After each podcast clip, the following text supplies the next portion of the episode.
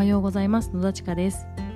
このチャンネルでは私が毎日自分らしくいられるための1時間を確保してそこで学んだことややったことをお伝えしていきます、えー、他のエピソードでもお伝えしてます通り私あの子供がね小さい子2人いるので、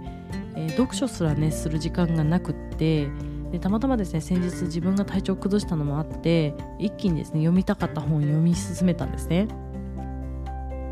でもう何年かぶりにですね結構胸に刺さるなって思った本があったので今日ちょっとご紹介したいんですけれどもこの本はですね私が参加するビジネスコミュニティの先生がですねもうずいぶん前におすすめしていた本なんですね、えー、末永幸穂さんっていう方が書かれている13歳からのアート思考っていう本なんですけれどもこの本ですね私あの最初の数ページ読んだだけで結構胸に刺さってはっとさせられるようなことがあったのでもう一気に読んだんですよ。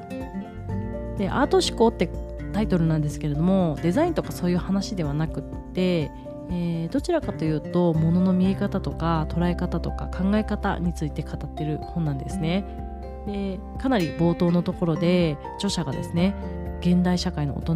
の人たちはですね、えー、自分なりのものの見え方とか答えの見つけ方っていうのを創出してると警鐘を鳴らしてるんですよ。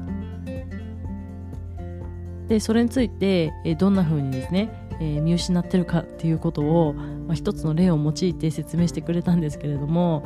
もうそれがですね結構胸に響いてというか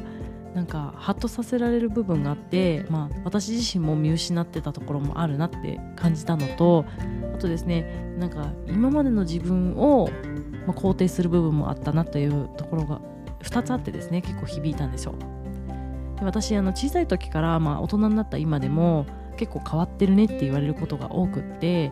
まあ、それは特にですねあのもののね見方とか意見とか考え方がねちょっとね周りとずれてるんですよ。えー、なんかこう特にこの日本の社会って周りからちょっとずれてたりとかすると変わってるみたいな感じでしかも変わってるって結構マイナスイメージで言うこと多くないですか？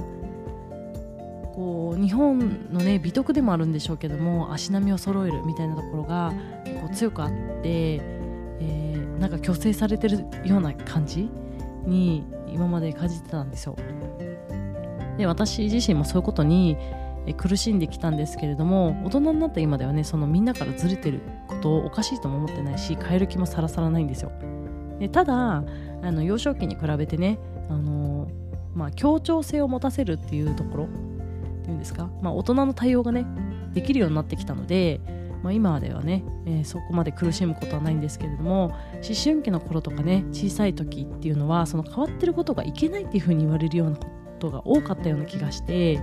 それをもうちょっとあのそういう考えもあるよねとかあそういう意見もあるねっていう風に尊重してくれる人がいてもよかったなって思ってるんですよ。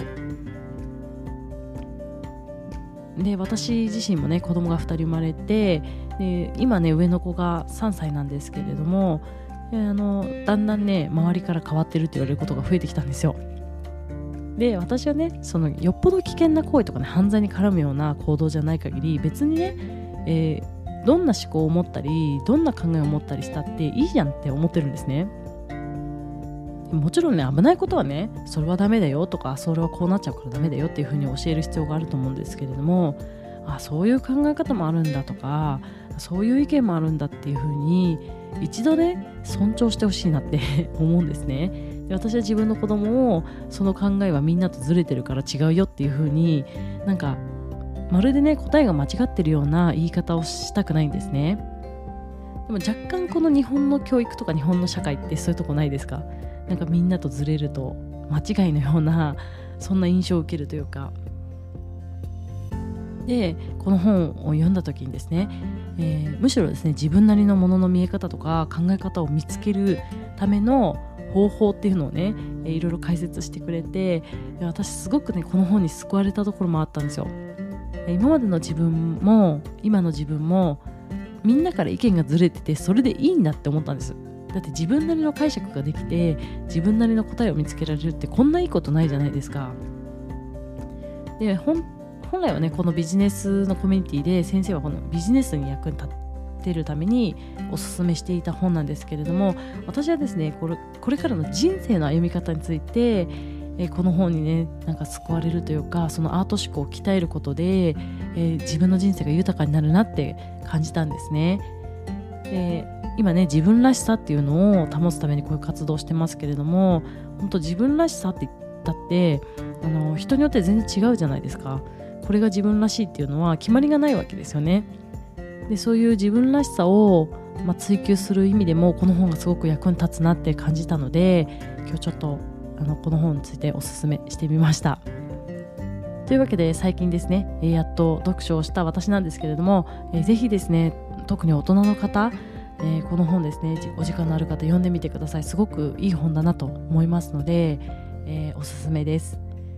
ということで本日も最後までお聴きくださりありがとうございました。今日の一日も皆さんにとって満足した一日になりますように。